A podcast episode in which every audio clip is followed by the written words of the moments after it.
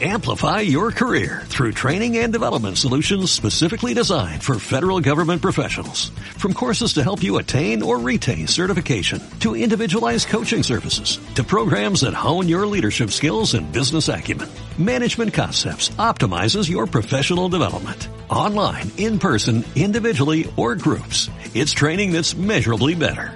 Learn more at managementconcepts.com. That's managementconcepts.com. Bienvenidos a la tercera parte del podcast 68 de Crónicas Gumba.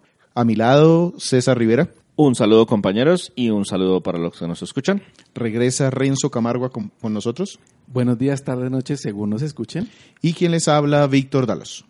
El no día es cantante, de hoy, no, no, no es cantante. No. El día de hoy, nuestro invitado, junto a César, traen un juego continuando con, con una historia que tuvimos en el podcast pasado con Apex que se llama Titanfall 2. ¿Y qué nos quedamos escuchando antes de pasar a hablar del juego? ¿Podemos quedar escuchando BT7274? Perfecto.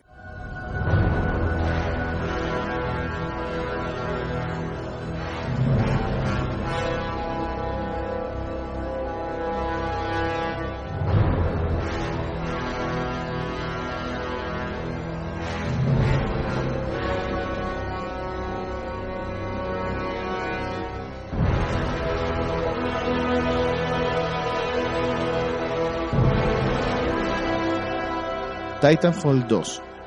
Primero, ¿qué tipo de juego es para los que no saben? Eh, este es un first person shooter, eh, puro y duro, con algunos elementos de acción y, y no, básicamente es un first, first person shooter. Listo. Antes de empezar a hablar del juego como tal, ¿Qué historia tienen detrás o quién nos quieren contar de esta franquicia o de este, esta desarrolladora? Bueno, la verdad nosotros ya hablamos un poquito de Respawn Entertainment la vez pasada que estuvimos discutiendo acerca de Apex Legends. Si pues quieren revisar ese podcast, ahí está disponible en la página web. Eh, es la tercera parte del podcast 67. Sí, tercera parte del podcast 67, correcto. Y entonces en esta oportunidad vamos a hablar un poquito más de Titanfall como tal. Eh, Titanfall empezó como un juego exclusivo para Xbox, eh, para Xbox One. Y el, la, la mercadotecnia que le hicieron a ese título, porque recuerden que los, las personas o el equipo que, que formó Respawn Entertainment Venían son veteranos que habían trabajado en Activision, era el equipo de Infinity War, un grupo grande de, grande de personas de Infinity War que se separaron de la compañía y, formaron Respawn Entertainment y bueno, ahora vamos a trabajar para un, en un juego para para Electronic Arts y pues tenía toda esa emoción que trae que los veteranos que tienen un montón de juegos que habían sacado Modern Warfare 1 y Modern Warfare 2 y que mejor dicho estaban en la cúspide de su carrera van ahora a producir un juego nuevo para en exclusivo para Xbox One y etcétera etcétera.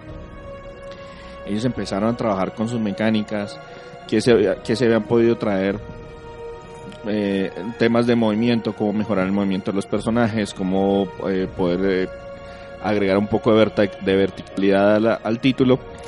Y resultaron con esta idea de, de, Titanfall en que vamos a hacer un juego, pero le vamos a quitar el modo campaña, porque la campaña, la verdad, no nos pega. nuestro énfasis va a ser el juego multijugador y vamos a agregar cosas interesantes dentro de ese modo multijugador para, para, pues, para hacer una diferenciación. Entonces ellos están acostumbrados, o uno está acostumbrado a esa mecánica de que después de que mato cierta cantidad de personajes, entonces me dan alguna ventaja, que un bombardeo, o que una nave, o lo que sea. Entonces aquí, bueno, ¿y qué sucede si en lugar de poner ese, ese tema de, las, de, esas mecánicas de, de cierto número de este, vamos a meter dentro de la historia o dentro de la dentro del combate como tal, un mecha. Vamos a dejar que un jugador del equipo maneje un robot eh, con unas características especiales que va a tener todas las ventajas del mundo, pero pues le va a costar mucho trabajo porque la velocidad a la que se están moviendo los, los enemigos es bien alta y pues el robot no va a ir a la misma velocidad a pesar de que su poder de ataque es monstruoso. todo eso terminó con el desarrollo finalmente de Titanfall 1. Y el gran éxito de ese título es que tenían a una maga de la mercadotecnia enfrente del mismo. Se hizo una promoción bastante amplia. Se presentó en el E3, se hizo publicidad en línea, se le entregó código eh, beta para que todo el mundo probara, eh, que hablaran maravillas del título, se le llevó a streamers, se le llevó a un montón de gente, se mostró a la prensa, todo ese tema, al punto de que construyeron un mecha, tamaño, tamaño, tamaño real en alguna parte para todo, todo eso para generarle publicidad al juego. La buena noticia es que todo eso funcionó. Las ventas fueron muy altas. Eh, Estamos hablando de que llegaron como a 5 millones en ventas para este juego. Rápidamente. De hecho, las cifras finales hablan de números mucho más altos. O sea, al final, final, final de la vida del juego, se calcula que casi 10 millones de unidades se vendieron en toda la vida útil de, de, Titanfall original, pues eso es un montón porque era exitoso. Exacto, el juego era exclusivo de plataformas Microsoft, es decir, Xbox 360, Xbox One y, PC. Y pues eso para un exclusivo era un montón, pues digo exclusivo entre comillas en el sentido de que pues no era exactamente una sola plataforma. Una sola plataforma. Las críticas fueron muy buenas y el único tema que le criticaron fue precisamente que no tuvo un modo de campaña como tal. Ellos trataron de incluir algo de historia dentro del, dentro del modo multijugador, pero pues... Y entonces, cuando salió el segundo juego, o cuando empezaron a anunciar en el segundo juego, en el E3 del 2014 o 15 creo que fue, EA hizo en su conferencia una publicidad en donde decía, primero, vamos a tener una campaña muy bien dotada Segundo, no va a ser solo exclusivo de Microsoft, sino que, va a salir para todas las, para las, bueno, en ese momento PlayStation 4 y Xbox One. Y PlayStation 4 estaba pegando duro en ventas. Y aparte, va a ser la segunda rama de EA eh, e en cuanto a juegos de disparos en primera persona. El enemigo a vencer en este género, sin ninguna duda, el día de hoy es Call of Duty. Y Battlefield le ha estado pisando los talones durante varios años buscando regresar a la jugabilidad Primera Guerra Mundial, están avanzando en ese lado. Y Titanfall era como el complemento de la historia, es decir, si eh, Call of Duty tiene sus estudios en donde unos son especialistas en combate futurista, ese va a ser Titanfall para nosotros. Sí, y la idea es, pues, Call of Duty tenemos todos los años, ya se ha vuelto una tradición, por lo menos en los últimos 10 años, gracias a que Activision lo que hizo es, oiga, vamos a hacer Call of Duty, vamos a ampliar un poquito la, la, sombrilla y vamos a tener dos o tres estudios trabajando todos los años en un juego diferente y el equipo del año entrante es uno diferente y así podemos irlo rotando. En realidad, cada estudio hace un juego cada dos o tres años aproximadamente, pero pues precisamente... Se ven los resultados anuales, diferentes líneas y diferentes, eh, digamos que enfoques para el mismo Call of Duty. Exacto. Y entonces Electronic Arts siempre ha tratado de hacer lo mismo, pero ellos solamente tienen eh, un estudio como especializado, que es el estudio de Dice, que son los encargados de los Battlefront. Pero en el intermedio han siempre sufrido porque antes tenían la franquicia Medal of Honor, pero después de un par de títulos eso lo mandaron para muy para la porra. Entonces Titanfall llegaba como a suplir ese, ese espacio y hubo problemas en el desarrollo de la segunda entrega. De tal manera que el juego se retrasó un poco. Y lamentablemente Electronic Arts lo mandó a morir. Sí, no. La estrategia, años después, ya en post-mortem, hicieron la autopsia y le preguntaron, señores EA, ¿por qué mandaron a morir a Titanfall? Eh, y le dije, y, y EA dijo, no, no lo mandé a morir. De hecho, para nosotros fue exitoso. Ya si vemos las ventas, no lo fue tanto. Call of Duty vende alrededor de unas 15 o 16 millones de unidades. Todos los años. Todos los años en las consolas. Eso es, eh, digamos que uno de los juegos más vendidos cada, uno, cada año. Y Battlefield estaba vendiendo alrededor de unos 10, 11 millones sumando las consolas en las que salió. Titanfall vendió 3 y no pudo llegar más allá de eso. Entonces dice, le pisamos los talones o incluso llegamos a sobrepasar las ventas de Call of Duty con nuestros dos juegos.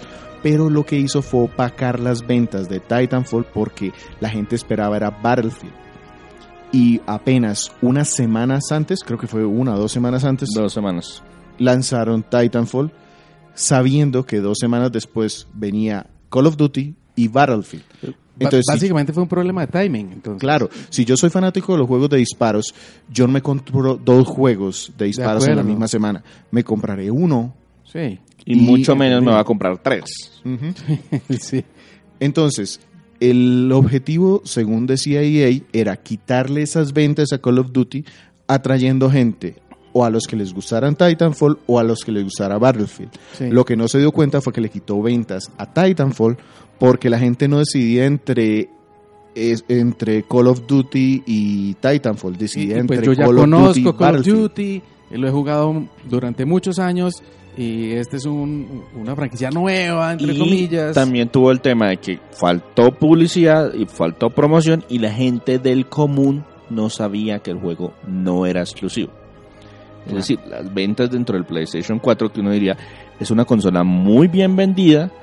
¿Por qué ese juego no vendió también en PlayStation 4? Es muy que la simple. gente tenía en la cabeza. es de De eso- Microsoft, Ese es Ese el juego es exclusivo de Microsoft. Claro, porque toda la publicidad que se le había hecho antes era por la exclusividad Sí. y en este caso mucha gente, muchas personas nunca se enteraron o la gente, como bien dice, del común, no los metidos en el medio, la gente del común no se enteró que el juego también estaba entonces, disponible para la La plataforma. combinación de las dos cosas, un, un- un mal timing y, y una mala estrategia de, de- de mercadeo.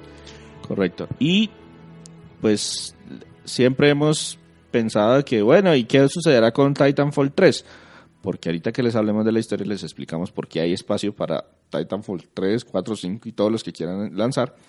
Pues lo que sucedió es que ahora apareció Apex Legends, Correcto. del que ya hablamos en el podcast 67.3. Sí, de hecho, cuando le preguntan a la gente de eh, Respawn sobre Titanfall 3, dice, sí, de pronto, no sabemos, por ahora está Apex. Sí, porque depende, depende de cómo les vaya con Apex y, qué es lo que necesiten, qué es lo que necesite Apex. Y como estudio, en el momento en que estamos grabando ellos, ellos están concentrados en crear el juego de acción eh, de en tercera persona de Return of the ¿cómo De? Star Wars.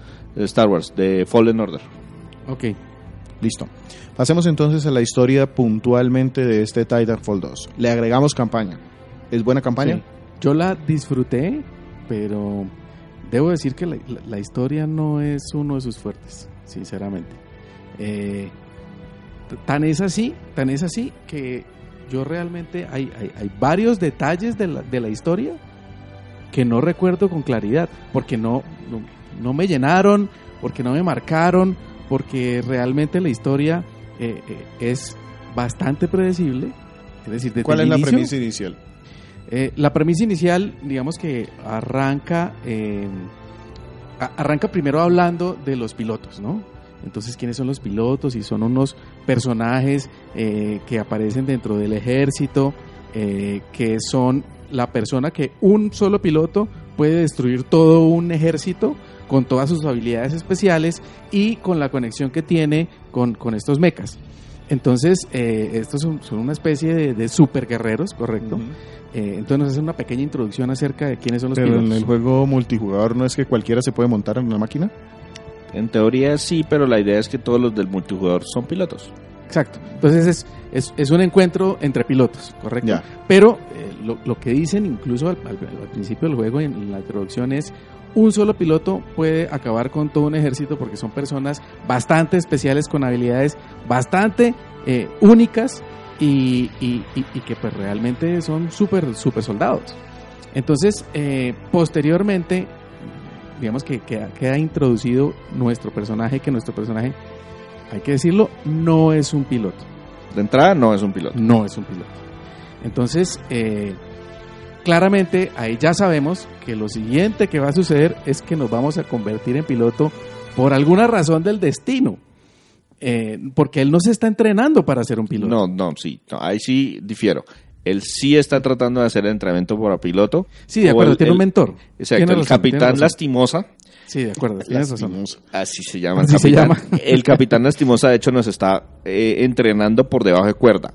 Es decir, uno tiene unas, unos temas de entrenamiento básico, pero él, además del entrenamiento básico, nos da entrenamiento como piloto, porque nosotros sí queremos convertirnos en piloto y hemos recibido algunas clases y algunas capacitaciones, por así decirlo, de parte de Lastimosa, pero como dice por debajo de cuerda, porque no a todo el mundo lo aprueban para, para volver, convertirse en piloto y pues no hay cupos así de que, hey, vengan, mecas gratis para todos. No, claro, pero digamos, lo que sí se establece es que el tipo no es un piloto y, y, y de hecho Mm, digamos, cuando arranca el juego y cuando arranca uno, la primera vez que se sube uno a un mecha, porque eventualmente pues eso va a pasar, es, obvio, es, es transparente desde el inicio, eh, uno no es, no es piloto y, y, empieza a, digamos que aprender a medida que va andando, ¿correcto? Entonces, eh, por alguna razón del destino que pues, digamos, aparece dentro de, dentro de la historia, terminamos montados en un mecha. Y, y, lo que pasa de ahí en adelante, pues es, es bastante transparente también. Lo que sabemos que va a pasar, que es, hay unos malos, eh, que, digamos, eh, eh, están haciendo sus maldades. Es, es, es, es, muy interesante porque uno cae en la mitad de un conflicto. Es decir, en algún punto el equipo A con el equipo B. los, malos contra los buenos. El equipo A con el equipo B están en, un, en una en un conflicto y pues uno es de uno de esos dos equipos. De hecho, pues las, las organizaciones son el Interstellar Manufacturing Company y la Frontier Militia. La Interstellar son los, la corporación mala y la Frontier Militia somos nosotros los, los renegados buenos, entre comillas porque pues ahí nos, digamos que las, las, las, las razones de por qué somos los malos y somos los buenos no están así como tan claras, no son tan presentadas, pero el, tema es que hay un conflicto entre las dos organizaciones. Nosotros pertenecemos al Frontier Militia y terminamos metidos allá de que, oiga, va a haber una, una batalla en un planeta específico de esa federación y tenemos que llegar a dar soporte. Ese es como el, motivo inicial. Correcto, pero, pero eso? Claro, pero al final tú ya sabes qué va a pasar, ¿sí? O sea, te están diciendo, oiga, usted lo que, lo que va a hacer es que va a terminar montado en un mecha y como usted es el, el super personaje que usted solo puede matar a todo un ejército, pues eso es lo que va a suceder. Y, y realmente no, no, no hay como eh, hay una, trama, hay, una trama interna, hay una trama interna, o sea, estamos atacando a ese planeta por una razón. Eh, lo que descubrimos es que ahí hay una base de investigación de este IMC, de, la corporación, y entramos a descubrir qué fue, qué era lo que estaban investigando en ese punto, y pues es importante, entonces pues hay unas ramificaciones por de, de acuerdo a lo que encontramos y eh, hay un par de giros aquí y allá, pero más que todo, la trama como tal es muy de, derecha a izquierda. O sea, de acuerdo. Usted va a cumplir una misión. De hecho, cuando consigue su robot, una de las directivas del robot es cumplir con su misión. Y a usted le dice, oiga, mi directiva número dos es cumplir con mi misión. No puedo negarme a mi directiva. Hay que cumplir con la misión. Y mi misión era hacer esto. Y eso es como el hilo conductor que lo va empujando y lo va empujando y lo va empujando. ¿Qué temas hay interesantes para destacar en el modo de la campaña o en la historia? El ritmo. El ritmo es excelente, o sea, en todo momento usted siente que está progresando. Hay una cosa que normalmente, pues, eh, no es para nadie desconocido que Call of Duty perdió su modo campaña en la última, en, Black, en Black Ops 4 y eso es porque, según los números que tenía Activision, muy poca gente juega el modo campaña, entonces pues no valía gastar recursos en eso. Esto es una excusa para eso, es decir, es de esos modos campaña que no sirven realmente para luego continuar el juego o si me enseñan algo para después meterme a jugar contra gente. Yo diría que no sirve tanto, pero es mm, entretenido. Es, es, como cuando uno se ve una de esas películas de domingo por la tarde. Que uno sabe qué va a pasar, pero igual lo quiere ver. Exacto, lo quiero disfrutar, quiero montarme en mi mecha y acabar con ese ejército y después cambiar el arma y, probar el nuevo, la nueva mecánica del, del, mecha y luego entonces enfrentarme ahí.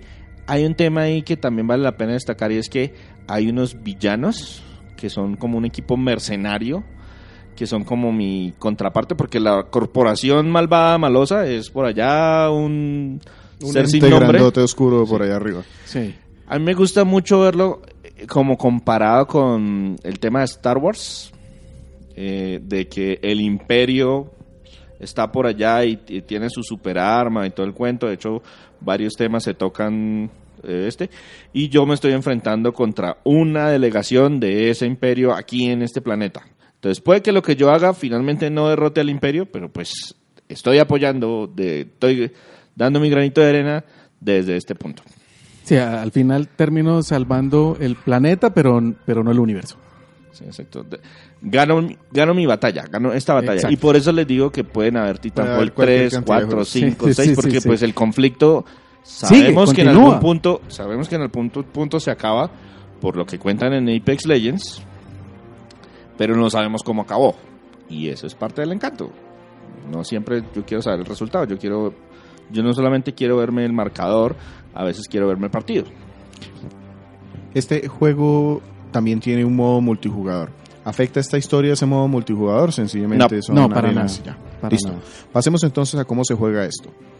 Es un juego de disparos en primera persona en donde una de las variaciones más llamativas es que me puedo montar en un mecha gigante para darle en la madre a todos los soldaditos que van a pie.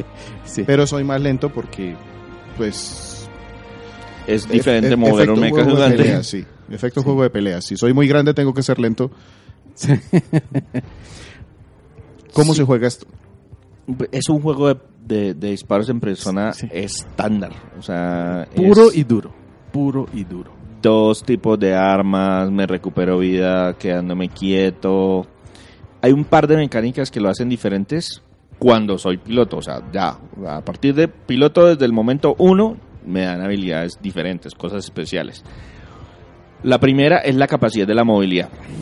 El juego, en teoría, debería eh, usted activar o desactivar la opción de autocorrer, pero en realidad el juego está diseñado para que usted autocorra todo el tiempo. El juego está diseñado no para que usted camine a 10 kilómetros por hora, sino que avance todo a 30, 40 kilómetros por hora, que es la velocidad máxima que le da el piloto. No el mecha, el piloto. Y el- los, eh, se manejan dos armas de manera Pero- simultánea. Pero súper divertido eso. Eh, Es súper divertido empezar a, a- a correr a 30 kilómetros por hora. Súper divertido. Sí, porque usted puede entonces pegarse a las paredes, Sí. avanzar un tiempo caminando por las paredes hasta que la inercia le empiece a ganar, saltar a otra pared y caminar otro rato y usted moverse a a toda máquina por eso usted cuando va corriendo se puede deslizar y seguir disparando y apuntando la movilidad es impresionante. Usted Sí. tiene como piloto tiene el doble salto que también le permite un poco más de verticalidad dentro del juego. O sea, los, los mapas no son planos de que ahora mato a los enemigos de la derecha, ahora mato a los enemigos de la izquierda, ahora mato a los enemigos del segundo piso. No, aquí es, mijo, mire hasta el quinto piso porque allá al quinto piso usted con un salto, con un salto doble puede quedar en el tercero y sigue, sigue apuntando para arriba porque allá pueden haber más enemigos. Las armas a mí me parece que están súper bien diseñadas son se sienten tan bien dispararlas, o sea, está el rifle normal y, y juegan mucho con ese tema de Call of Duty de, de apuntar desde la mira y apuntar desde la cadera, que llaman ellos. Sí. Y en ambas funciona bastante bien, apuntar desde la mira es muy efectivo. Eh, los disparos a la cabeza pues acaban con todo y es la mejor forma, pero pues usted caminando y corriendo a 50 kilómetros por hora también dispara mucho desde la cadera porque no puede detenerse. Y los niveles de dificultad son relativamente bajitos. Si usted juega el modo campaña, yo le digo a muchas personas, este juego le permite a usted fácilmente arrancar con un juego de disparos en primera persona porque todas las mecánicas tan son- duro, no no, es tan duro. es tan difícil. Usted no te vas a frustrar en la mitad. y- Exacto. Y todas las mecánicas, es, usted es súper preciso con las armas, el juego le ayuda Sí. un poco para apuntar, usted resiste bastante energía. eh, y es una muy es eh, y todo responde como uno esperaría que respondan los juegos. la recarga del arma que si es una recarga que si es un arma que recarga tiro a tiro que si es una eh, como son armas futuristas entonces tiene impactos especiales hay una escopeta que es de cerca es acaba con todo lo que tenga usted delante porque se llama la Mastiff y usted le hace un disparo y no es un disparo que hace un spread como eh, en círculo, sino en arco. entonces dos o tres enemigos que usted tenga adelante se los puede llevar fácilmente con un solo disparo, pero es un arma que a la vez se recarga tiro a tiro, mientras que hay otra escopeta que es una semiautomática, entonces recarga todo el cargador al mismo tiempo y dispara mucho más rápido, pero pues tiene un rango más reducido. Toda esa diferenciación existe.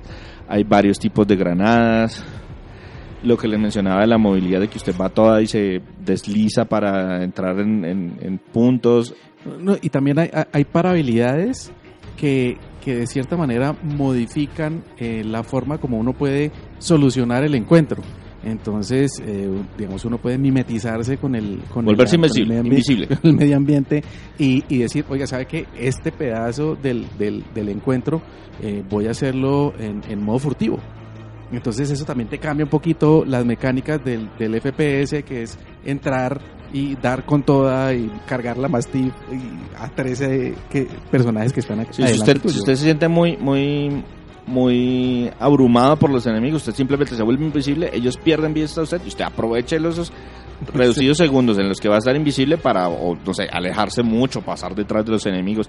De hecho, en cierto punto empiezan a aparecer algunos enemigos con un escudo enfrente Mm. y usted necesita obligatoriamente pasarse atrás o lanzarles algo, o hacer algo para evitar para evitar ese escudo y la fácil es me vuelvo invisible, les doy la vuelta y ahí sí los acabo. Sí, entonces sí, sí, sí te hace te hace pensar y cambiar el chip eh, fácilmente. De, lo- de los juegos horizontales normales de... Sí. Ah, otro tema es que pues, con esas con esas habilidades, esa no es la única, pero es la como la más relevante, tiene un tiempo de recarga.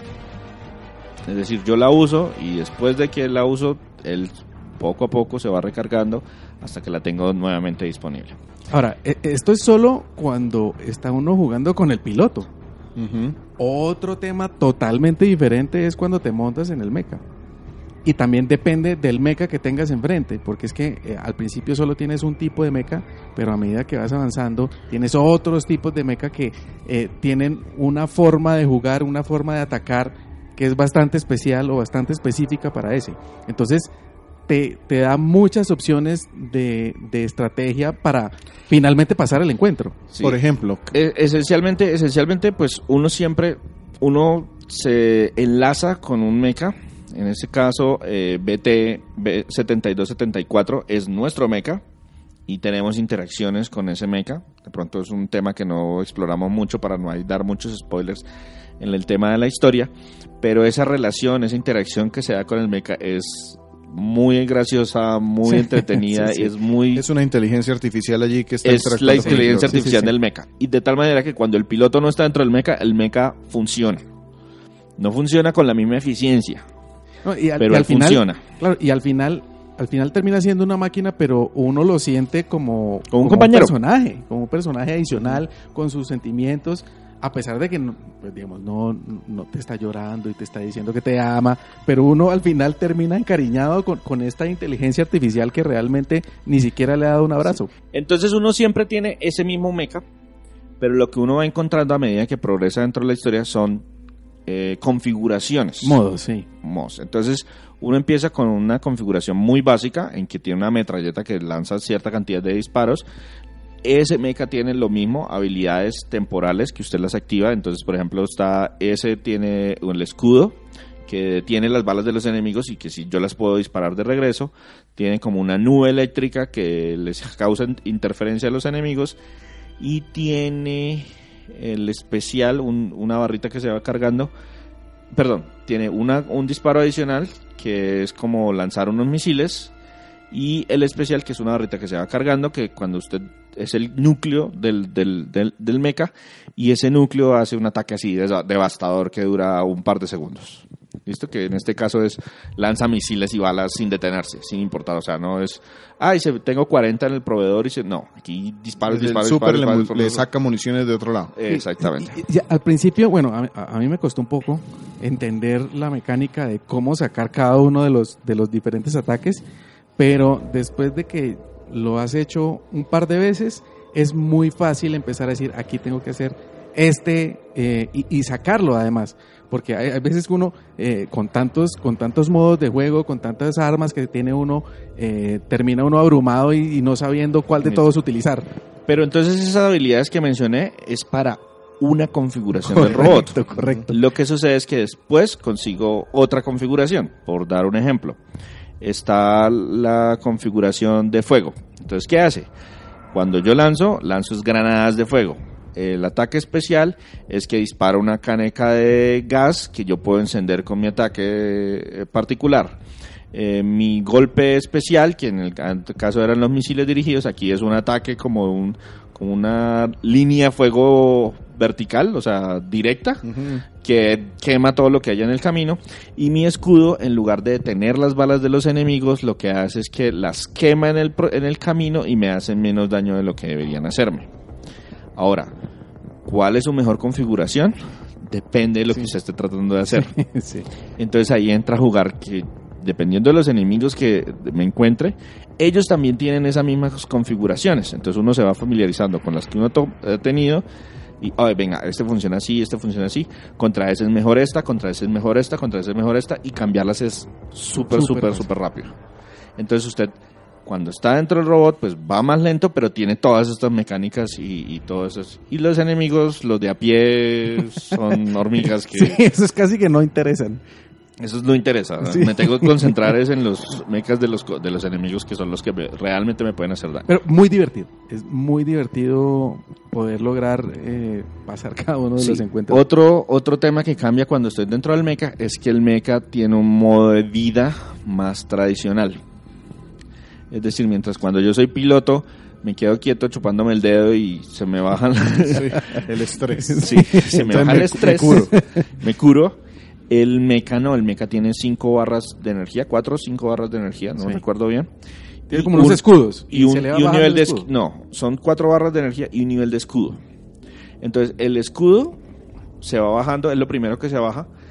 Hasta que no me bajan el escudo al cero, no me, no me empiezan a quitar vida.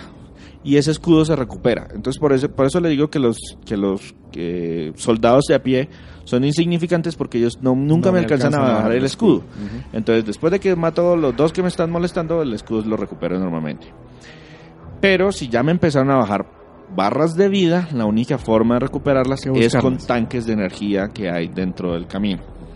Y esos hay que buscarlos. Sí. O cuando cada vez que elimino a un mecha de los enemigos, ellos dejan uno a la fija. Entonces hay que jugar más con esa recuperación de vida. Todo esto está muy enfocado a los retos que el juego nos pone en un solo jugador. ¿Cómo funciona esto en el multiplayer y qué modos tiene este juego? Entonces, el, el modo multiplayer, eh, realmente vuelves a tener las configuraciones, pero hay que desbloquearlas, ¿no? Entonces, eh, nuevamente, pues arranca uno como que eh, de ceros, aprendiendo nuevamente cómo es que funciona todo el tema. Eh, y puedes escoger en una de tres configuraciones. ¿Empiezas en el mecha o, hay, que- o empiezas Sí. a pie y hay que buscar no, no, el no. mecha? No, arranca uno directamente en el mecha y realmente es un, es un encuentro entre mechas. Es decir, aquí no, no hay personas a pie. La verdad es que depende mucho del modo de juego. Porque eh, hay un, un modo de multijugador que es como la- el, el modo base, que lo que hace es un... Usted tiene... Usted em- empiezan todos pilotos. Ya, y busca el robot. Todo, no, no. Usted tiene una barra de, de titán. Mm.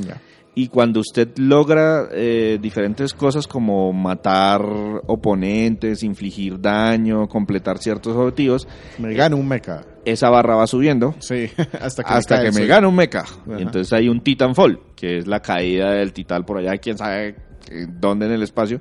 Y pues yo tengo una ventaja sobre O los sea, el demás. está allá arriba mirando y juzgándome. No, no me mereces todavía. No, no me mereces todavía.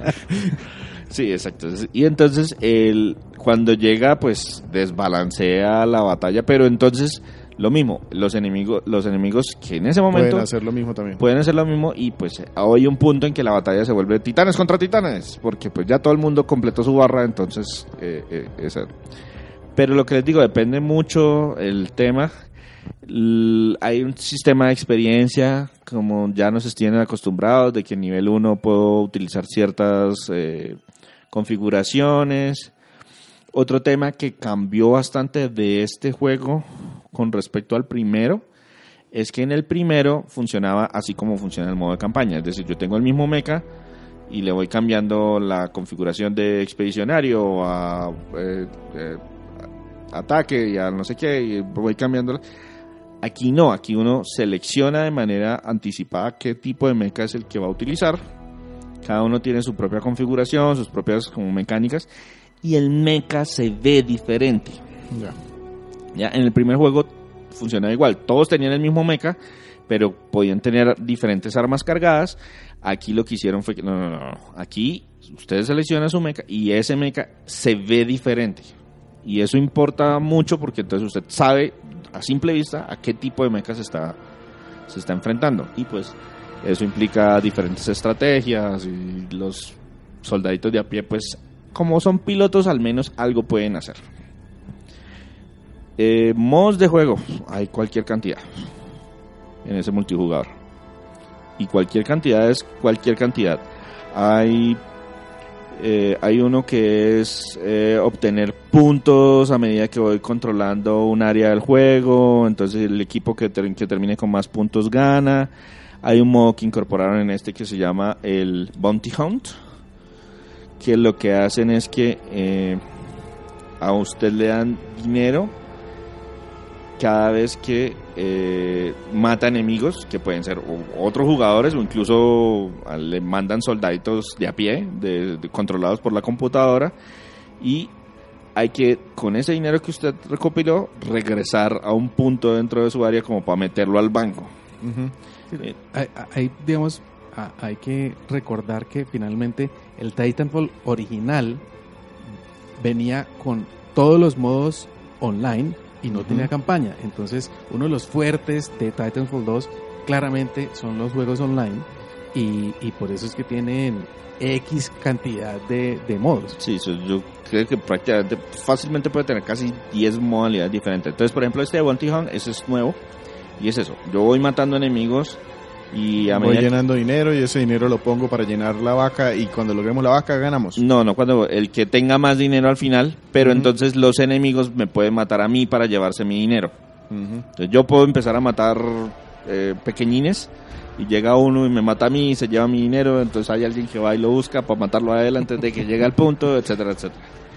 Eh, hay el estándar deathmatch, hay capturar la bandera, hay deathmatch, pero con los en, en el que los jugadores pueden, eh, el- lo que menciona, invocar al titán en cualquier momento.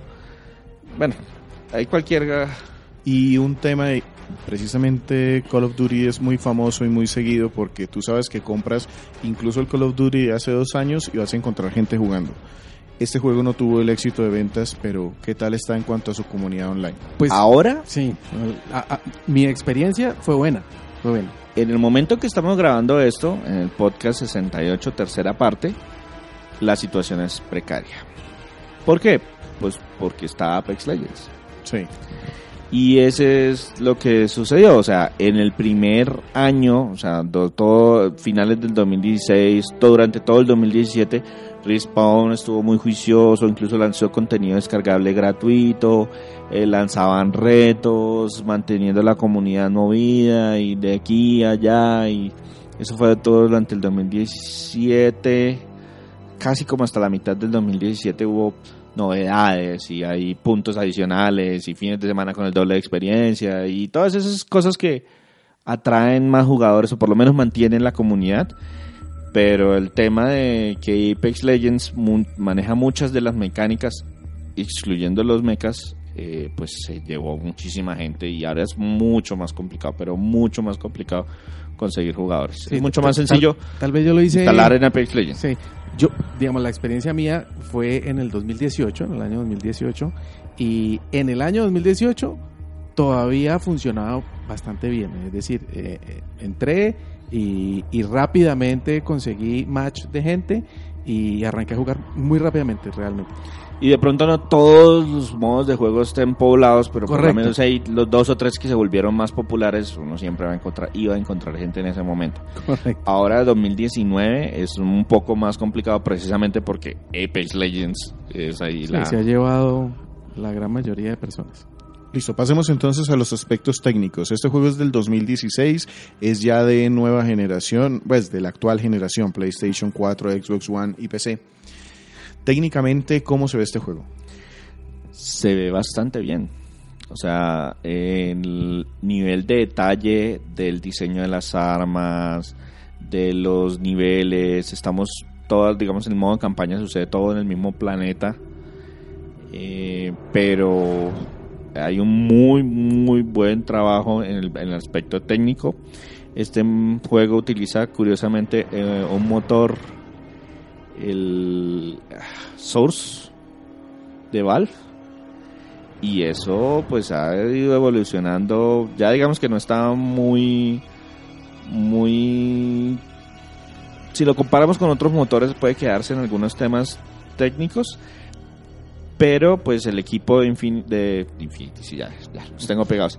El equipo de Respawn hizo cambios puntuales sobre ese sobre ese motor y le agregó un sistema de streaming de texturas, lo que les permite cargarlas súper rápido, tiene un excelente campo de visión, una profundidad de visión, ese tema de que el fondo se vuelve un poquito más borroso cuando estoy enfocándome el este, hay cambios en el tema sonoro también, eh, agregaron oclusión del sonido, reverberación, mejor dicho, esto le metieron el diente a ese motor gráfico que es de hace quién sabe cuántos años. Y la ventaja que les da ese motor es fluidez. Es Sí. decir, todo funciona suavecito, suavecito. No siente uno Sí, ju- justamente iba a agregar que hay, hay varias escenas de batallas dentro de, la, dentro de la campaña en la que está pasando de todo.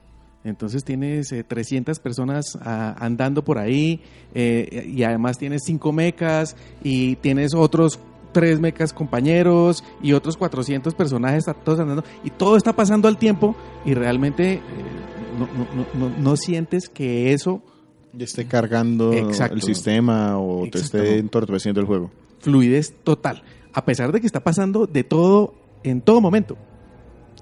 y todo se siente, eh, o sea, como nos concentramos en un pedacito de la campaña.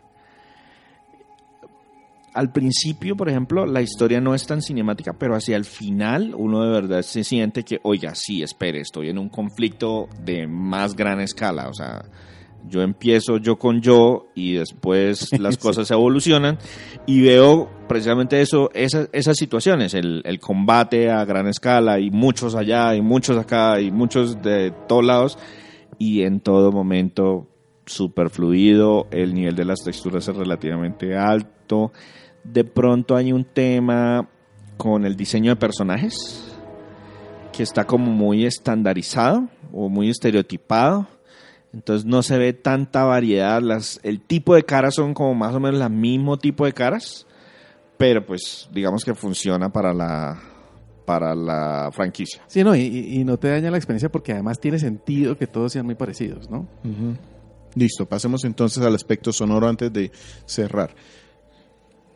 Tenemos voces aquí, tenemos aparte la banda sonora, ¿cómo suena? Sí, sí, sí, tenemos, tenemos voces. Tenemos de todo. Sí. Todas las voces, sí, sí, sí, sí. Eh, los efectos sonoros muy buenos. De hecho, de hecho, César estaba hablando de mm, todas las mejoras que le hicieron al, a- al, al motor. Eh, también incluyen unas mejoras en el aspecto sonoro que alcanzas a notar a medida que vas jugando. Entonces, eh, suena muy bien. Los efectos sonoros funcionan y, y- te, te generan una, una experiencia eh, más enriquecida. Eh, la verdad está- están muy bien logrados. Eh, la música también funciona muy bien. Y, y, y digamos que claramente su fuerte, como, como lo decía yo, bueno, desde mi punto de vista, su fuerte no, no es tanto la historia y por lo tanto, pues, digamos que la, la profundidad de los, de los personajes no es tan, tan, tan, tan bien lograda, eh, pero por lo menos los actores son competentes y las actuaciones son competentes y, y- y se siente bien, se siente bien. Sobre todo, más que en la calidad de los, de los actores, que pues entre otras cosas son actores que tienen bastante experiencia en como actores de voz en videojuegos. Eh, por ejemplo, la voz del protagonista Jack la hace Matthew Mercer. Y si usted entra a mirar en qué ha trabajado, Matthew Mercer ha trabajado en todos los videojuegos en los últimos 10 años, pero trabaja en 15 videojuegos todos los años.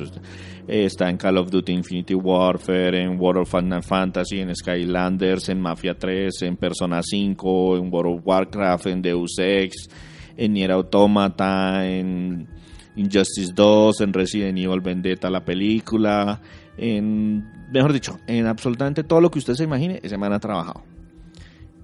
Pues como es tan prolífico, normalmente tiene roles pequeños, rara vez lo mandan como el rol principal, pero hace bien su trabajo. Pero lo más entretenido de las voces o de los diálogos es los diálogos como tal.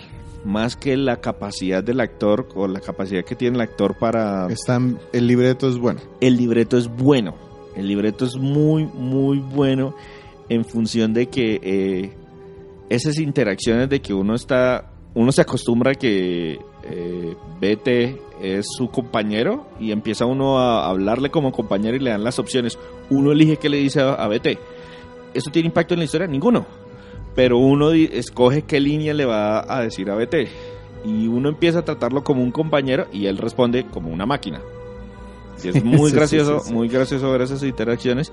Y lo que les digo, sí, no son actores así gigantescos, pero sí muchos tienen algún, algo de experiencia, sí. algo de experiencia como, como dobladores. Listo, ¿qué nos quedamos escuchando antes de pasar al resumen? Eh, nos podemos quedar escuchando Uphold the Mission.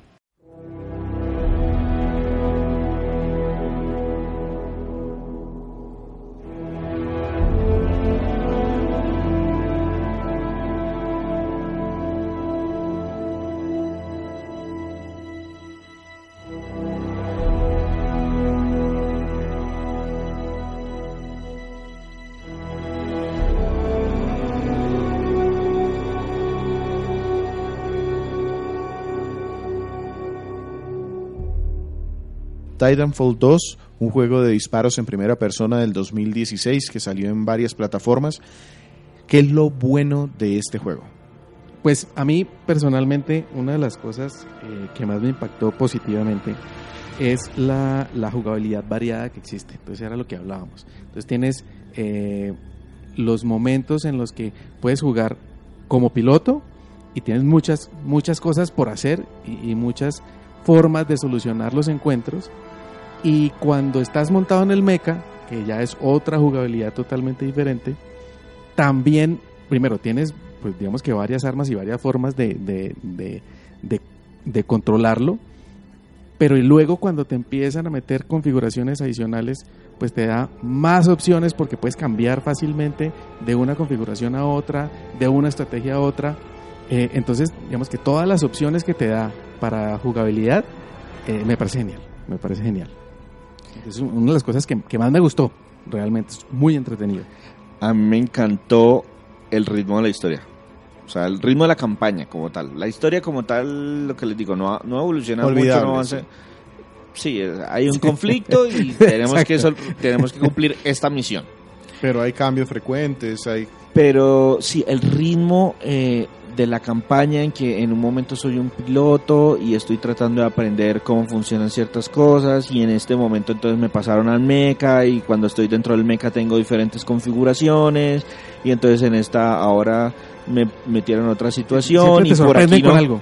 y, y- y ya en este momento el meca no cabe por la puerta, entonces me toca bajarme otra vez y volverme y hay momentos en que es mejor ser sigiloso y hay mejores hay momentos en que hay que aguantar mientras llegan los los El refuerzo. el esfuerzo, hay momentos en que tengo que ir a la ofensiva porque hasta que no avance no sucede, o sea, ese cambio de ritmo sin destruir las mecánicas que me han explicado todo el tiempo es muy bueno. O sea, siente uno que lo que lo que fue aprendiendo lo está utilizando nuevamente en otra situación, pero siguen siendo las mismas mecánicas básicas que voy más o menos manejando desde el principio del juego. Claro, y, y adicionalmente las situaciones de combate son variadas. Es decir, hay momentos en los que viene una horda de personajes chiquitos y entonces tú tienes que cambiar la forma como, como, como, como funciona tu cabeza eh, en ese momento dentro del juego. Y hay situaciones en las que estás uno contra uno, entonces vas a tener que cambiar, eh, eh, digamos, el chip. Hay situaciones en las que estás metido como en, un pasillo, como en, sí, en- situaciones. Entonces, finalmente lo que hace es que te enriquece la experiencia del juego al cambiarte la situación en la que te encuentras. A Y- pesar de y que las mecánicas se mantienen durante toda la historia. Exactamente. O sea, con las mismas mecánicas te ponen en situaciones muy diferentes que hacen que, que- que tengas que cambiar el chip y, y eso es, es refrescante. A mí otro tema que me gustó bastante fueron las armas. Porque sí, hay como cinco tipos diferentes de rifles, pero los rifles se sienten diferentes. Al punto de que yo decía, yo sé que en este nivel no me va a parecer muchas balas de esta arma que tengo en este momento, pero es que me gusta bastante cómo funciona esta arma. Y el juego a cada rato le bota a uno, digamos que hay algunas armas que tienen balas intercambiables, eso de que si tengo balas de escopeta, Sí. no me importa la escopeta que tenga en la mano, las balas de escopeta le sirven a todas las escopetas. Eso es bueno en la medida de que, pues, si yo tengo Escojo una favorita, esa, esa- escojo una favorita y el mismo juego le, le- le va mostrando a uno como nuevas opciones. Oiga, mire, aquí hay una nueva, hay un nuevo tipo de escopeta, ¿por qué no la prueba? Es la que van a tener los enemigos en este nivel. O aquí hay un rifle que funciona diferente y el rifle tiene mira telescópica y el rifle no tiene mira telescópica y el rifle tiene como cambios dentro del mismo, dentro de la misma configuración. Hay varios tipos de granadas. Hay las típicas granadas fragmentadas y hay otra cantidad de cosas que uno dice, oiga, esto funciona porque estoy en el futuro. Y es muy chévere, es muy chévere experimentar con las diferentes armas, que si es de distancia, que si es de cercano, que si es de...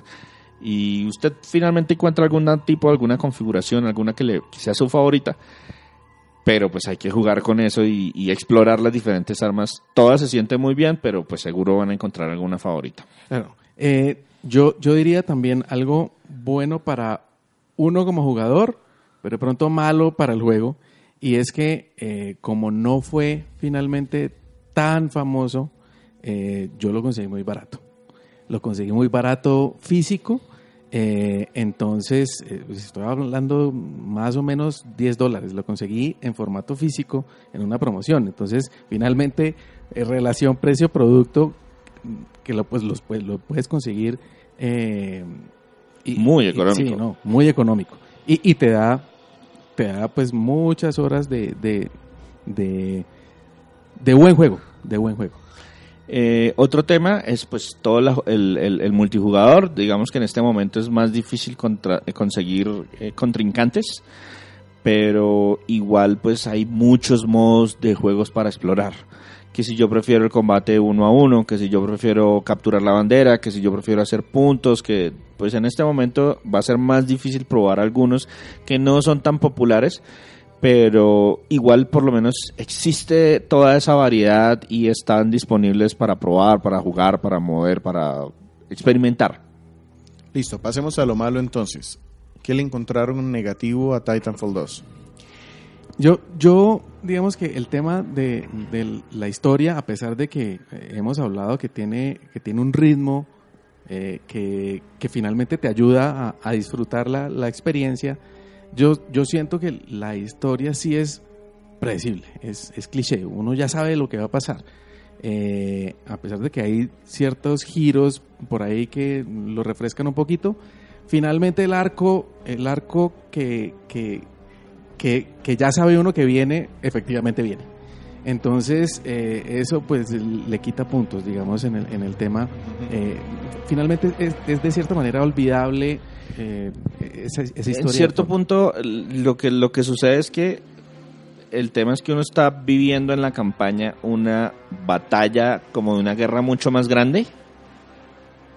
Uno está viviendo en la campaña una batalla como una guerra mucho más grande y no el juego no nos muestra exactamente qué no efecto la escala. Exacto, no, no sabemos cuál es la escala real del conflicto y no sabemos si eso que hicimos, si esa Tiene misión que completamos, de qué manera impactó la, la, la guerra en general. Entonces siente uno, pues sí, yo cumplí con mi misión, pero pues no sé realmente cuál es la escala de esto. Entonces eso digamos que como que choca un poquito. Listo. ¿Algo más o nos pasamos a lo feo? Eh, yo, yo creo que lo feo. Entonces, eh, pues claro, uno, uno de los temas feos tal vez es lo que menciona, lo que menciona César para este momento 2019 y es eh, que si bien los juegos, mucho, el, el modo online te ofrece mucho. Eh, si es feo que no, ya no encuentres tanta gente, que ya no sea tan fácil eh, encontrar los matches, eh, justamente por el tema de Apex Legends. Entonces eso, eso te podría dañar algo de la experiencia online. Hay una solución para eso, es tener amigos. Con PlayStation 4 y este juego. O Xbox One y este juego. O PC y este juego. Hay, bueno, con Play No. 4 no hay juego No, cruzado con no nada. hay. pero- No hay ningún tipo de juego cruzado. Un tema que a mí me pareció feo, o que a muchos le puede parecer feo, es la longitud de la campaña. Si bien es un, como dice, pasapalomitas, de eso de que está viendo uno y es una película de acción y pues no hay muchos temas, eh, muchas, el juego fácilmente el modo de campaña se puede terminar si usted no está buscando los cascos de piloto que hay repartidos por todo el juego, eh, fácilmente puede estar terminando en unas 6, 7 horas de juego. Que es muy estándar para este tipo de juegos, ¿no? Sí, pero pues da, da para más. O sea, a mí me gustaría haber visto más campaña. Y por lo menos unas cuatro horitas más. Sí, exacto. Que uno diga 10 horas. Ah, 10 horas está perfecto. Yo he jugado ahorita muchos títulos de disparos en primera persona recientemente. Y aunque muchos están enfocados más en el modo single player, aquí hubiera podido expandirse un poco la situación. O sea, había, había espacio para crecer. Y falta entonces, pues, yo diría que eso es un feo. No a todos les va a molestar. Hay muchas personas que decidían directamente al multijugador. Pero a mí que me gusta per- personalmente la campaña, pues yo lo siento como un feo. Por eso finalmente es feo, no malo. Sí, sí, correcto. O sea, la campaña entrega diversión, pero es feo que no sea más larga. De acuerdo. Sobre todo porque daba para dar más. Listo, pasemos entonces a la calificación. ¿Qué diría el juez Gumba de este juego? Eh, bueno, el juez Gumba diría que este es un juego comprable. Comprable sobre todo ¿por qué? Por, por lo que les conté hace, hace unos minutos, y es que lo puedes conseguir muy barato, incluso en, Pero- en su formato físico. Si este juego estuviese a precio completo, ¿vale igual la pena? Yo diría que sí, yo diría que sí, porque finalmente, aunque es un, un first person shooter puro y duro, que digamos que realmente uno sabe qué es lo que está obteniendo, sí la, la forma como, como te deja, eh, digamos que avanzar y, y cam- cambiar la jugabilidad de eso que estás haciendo, que finalmente pues es disparar, disparar, disparar, eh, la forma que, que, que logra cambiarte un poquito como el chip de... Se siente de- como de un juego juega. diferente, que vale la pena probar. Exactamente, se siente como un juego diferente. Y en función juega mucho es el juego en línea. En el momento en que el, juego, el título valía 60 dólares, había cualquier cantidad de gente jugándolo. Y en ese momento, sí, con toda esa gente jugando y todos esos modos de juego y todas esas actualizaciones que se lanzaron y parches para solucionar problemas y ajustes de balance, incluso contenido descargable gratuito, 60 dólares estaban muy bien invertidos. Ahora, en este momento es un plus que pues esté prácticamente regalado y la verdad para los que les da el miedo el tema de que ay no pero es que yo solamente el modo jue- juego el modo de campaña pues ese es el- precisamente el momento. Este es el momento de comprarlo muy barato y jugar las 6, 7, 8 horas que nos pueda dar el título y disfrutarlo de cabo a rabo como me pasó en, en mi, en mi caso. Y, y, eh, digamos que sería formidable que se lo pudieran eh, reportar a sus amigos y si hacen por lo menos un grupito de tres o cuatro, el modo online, la verdad es que es muy divertido. Listo, y si le tenemos que poner un número, Eh, yo le pondría ocho cascos de piloto. listo.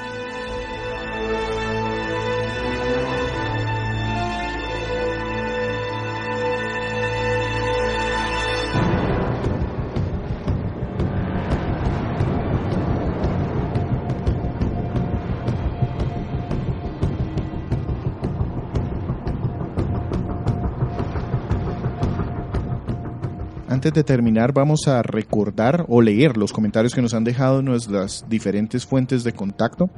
Voy a empezar yo con lo que nos han dejado en iVox, en el portal donde publicamos nuestros podcasts, en el de Diablo 3, 60 y 67, primera parte. GFGO nos escribe, excelente como siempre, me trajeron buenos recuerdos. Yo jugué el Diablo 2 con el Nicromante y era de los que recolectaba hasta la flecha más barata para venderla. Sí, ese es de mi clan. La- Sí, hasta la última moneda para ir a sacar algo de ella. En Nautilus 5, también en el podcast de Diablo, le dice, me sentí montando un- en un DeLorean con condensador de flujo a bordo escuchando este episodio. Pregunta, para los Goombas, ¿cuál fue el juego de Blizzard que más disfrutaron y por qué? Uy, difícil. Yo creo que para mí fue el Diablo 2. Definitivamente es uno de los épicos y curiosamente en lo poco que probé disfruté mucho también el Overwatch. Yo también me iría con el Diablo 2. Lo jugué varias veces. o sea, y yo que yo juegue un título más de una vez es muy raro porque siempre tengo una lista de pendientes haciéndome cara feas. Pero ese Diablo 2 y el otro que también disfruté bastante fue el Warcraft 2. Tanto el original como el original más la expansión, que también le saqué su tiempo cuando todavía jugaba bastante en computador. No le voy a pedir que me diga la preferencia porque se puede ganar un montón de enemigos aquí. Juan Pablo nos dejó comentario en tres podcasts diferentes. Cuphead, el 65, tercera parte, dice esperándolo en físico para Switch. Yo soy igual, sobre todo porque incluye el DLC que esperan sacar. Entonces será la forma de tenerlo físico. En el podcast de Assassin's Creed Unity dice podcast premonitorio. Esto fue porque justo lo regalaron por los eventos de el incendio en Notre Dame. Entonces, pues sí, fue justo, creo que la misma semana publicamos y se quemó. No fuimos nosotros. Y por último, en el de Wolfenstein 2 de New Colossus, el 67 segunda parte, nos escribe saludos, compré este juego en diciembre y no lo he jugado. Y ahora no lo puedo jugar sin pasarme el anterior, buscando The New Order. No es indispensable como dijimos, pero pues si lo hace en orden y tiene el tiempo, excelente, lo va a disfrutar más. Por este lado tenemos dos comentarios, uno en la página de Facebook y uno en la página web. Entonces Súper. Voy a leer. Ambos son de 8-Bit Richie. Eh, Ricardo es un amigo, un conocido nuestro que eh, hace streaming todos los días prácticamente. Está jugando algo diferente en su computador. Eh, publica en Twitch, en Facebook, en YouTube, como en seis plataformas diferentes. Si quieren verlo en alguna oportunidad, lo pueden buscar así como 8-Bit Richie. Nos escribe en el podcast número 61.2 de Green Fandango Remastered. No había escuchado este capítulo previamente, uno de mis juegos favoritos, pero deben corregir algunas cosas. LucasArts no cerró con Green Fandango. Eh, si es, con- Se si es considerado y mutó en Eso unas es precisamente. cosas que prácticamente es que cerró. Sí es, sí es considerado un fracaso comercial, pero la compañía tenía dinero para solventarlo. De hecho, después de ese juego vino Escape from Monkey Island, que no fue muy bueno y obviamente tuvo malísimas ventas. Ahí fue cuando Tim Schafer renunció y sin personas que hicieran presión sobre el género de aventuras gráficas, se dedicaron en LucasArts a hacer solo juegos de Star Wars. Hasta su compra por Disney en 2012. Realmente cerraron porque no creyeron en el género y lo llamaron comercialmente muerto. A pesar de que Double Fine se creó en 2000, en aventuras gráficas no resurgieron sino hasta el 2012, el con el Kickstarter que organizó Stin- eh, Tim Schafer. Pero en general, buen podcast. Y en la página de Facebook también nos hizo un comentario en, el, en la publicación de Elevator Action. Nos dice, 8B Richie, se nota que se Ah, qué nota de juego, tantos recuerdos. Pero le faltó mencionar que hay una secuela para arcade y Sega Saturn muy brutal llamado Elevator Action Returns. En ese punto, yo, eh, pues nosotros le respondimos, Returns, correcto, Returns también estuvo disponible para PlayStation 2, Xbox y PC como parte de la colección Title Legends 2.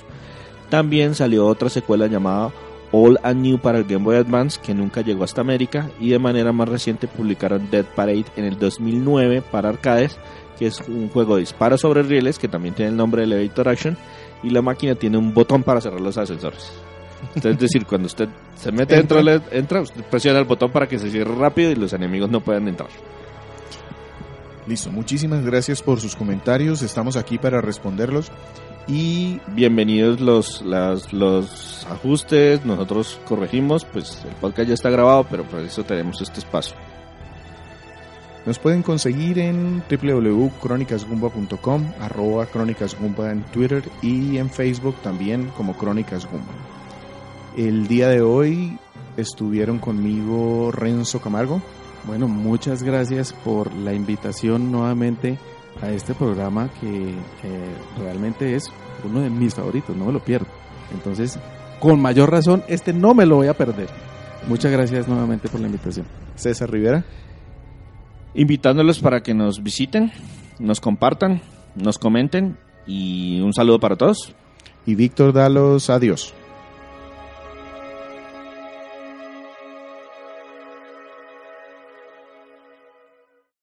Amplify your career through training and development solutions specifically designed for federal government professionals. From courses to help you attain or retain certification, to individualized coaching services, to programs that hone your leadership skills and business acumen, Management Concepts optimizes your professional development. Online, in person, individually, or groups, it's training that's measurably better. Learn more at managementconcepts.com. That's managementconcepts.com.